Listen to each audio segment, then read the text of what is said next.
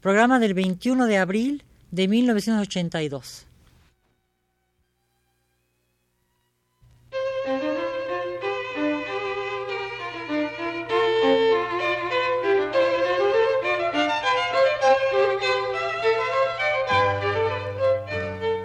Divergencias.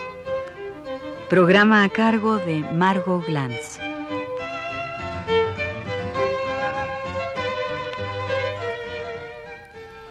La primera noche, Sharazad contó, me he enterado, oh rey feliz, que hubo un mercader muy rico que tenía grandes negocios en muchas ciudades.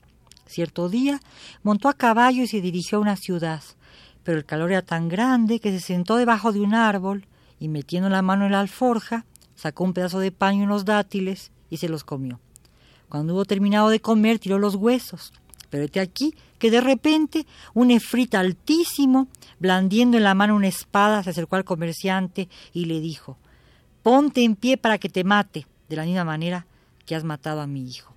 Preguntó el comerciante, ¿cómo he matado a tu hijo? Al terminar de comer, has tirado los huesos. Estos cayeron en el pecho de mi hijo y así, alcanzado, murió en el acto. El comerciante suplicó, Oh Efrit, sabe que soy creyente, que tengo mucho dinero, hijos y esposa. Además, en mi casa tengo los depósitos que me han confiado. Concédeme, por favor, un plazo para que pueda ir a casa y devolver a cada uno lo suyo. En cuanto lo haya hecho, volveré a buscarte. Te prometo que regresaré y que podrás hacer conmigo lo que te plazca. Dios es testigo de lo que te digo.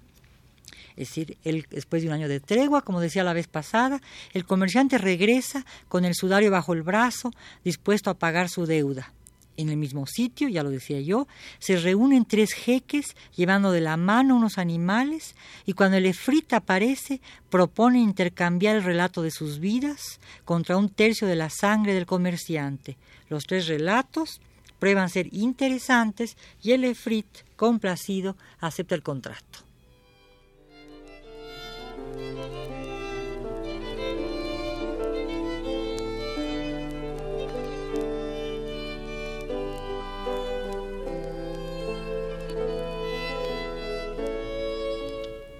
Así, el relato forma un cuerpo de palabras organizadas de tal forma que en conjunto pueden intercambiarse por un cuerpo de carne y hueso, dato fundamental que se repite en el interior mismo de cada relato, cuyo valor es de un tercio de la sangre del cuerpo del comerciante.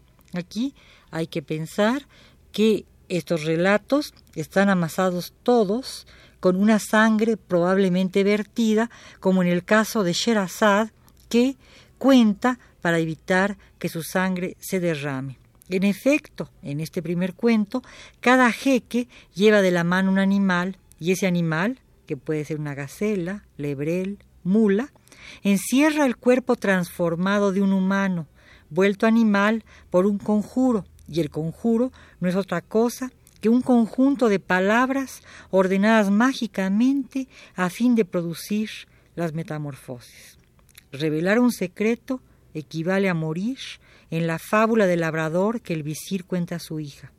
En los cuentos de los jeques, organizar un discurso equivale al cambio de forma, a la metamorfosis.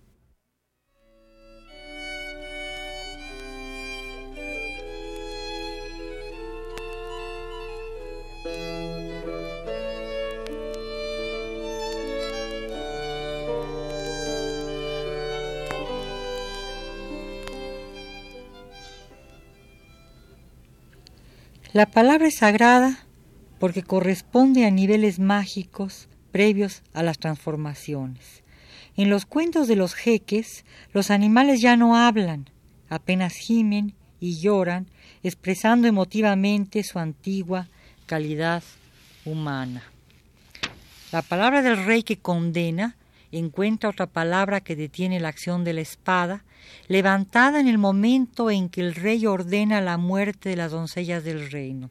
Sharazad detiene la acción de la espada con su relato.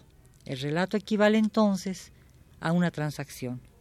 Si lo que te cuento te asombra, es decir, satisface tu curiosidad, es interesante, entonces te cambio mi vida por el relato. La palabra compra. Pero esa operación, esa transacción comercial es constante y la palabra debe permanecer suspendida entre la vida y la muerte. Sharazad habla noche a noche y sus personajes le piden prestada la palabra.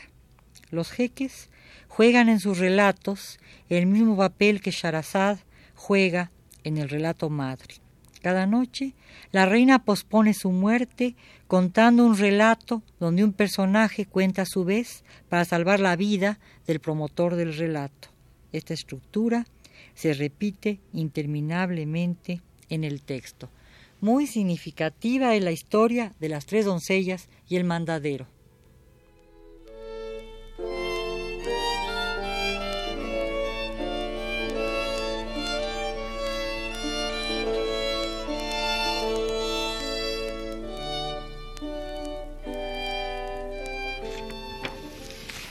En la historia de las tres doncellas y el mandadero se repiten de nuevo las cosas. Porque ver con los propios ojos es una de las formas de la curiosidad y una de las principales razones del relato. Los dos sultanes viajan para ver con sus propios ojos si su desgracia es absoluta o relativa.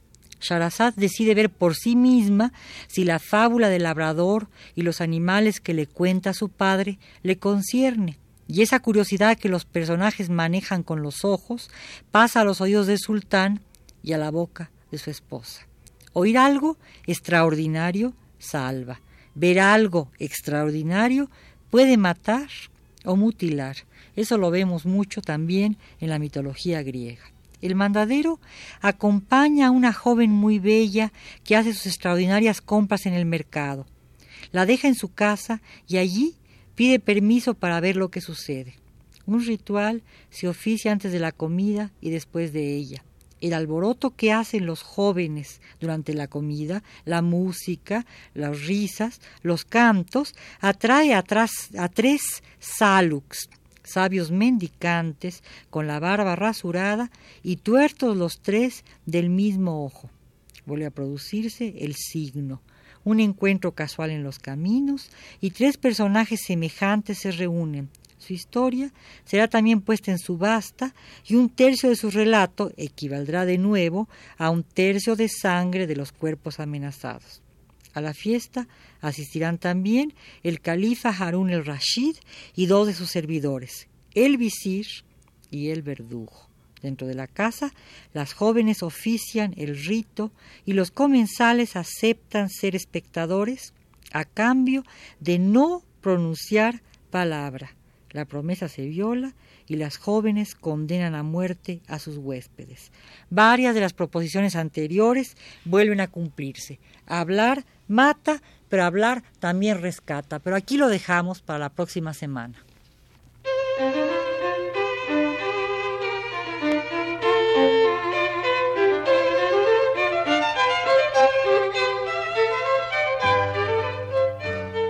Divergencias.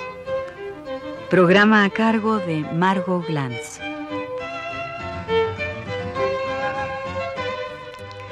Muchas gracias. Seguiré la próxima semana. Agradezco la, la ayuda en los controles técnicos de Rosa Marta Jasso y de Abelardo Aguirre. Buenas tardes.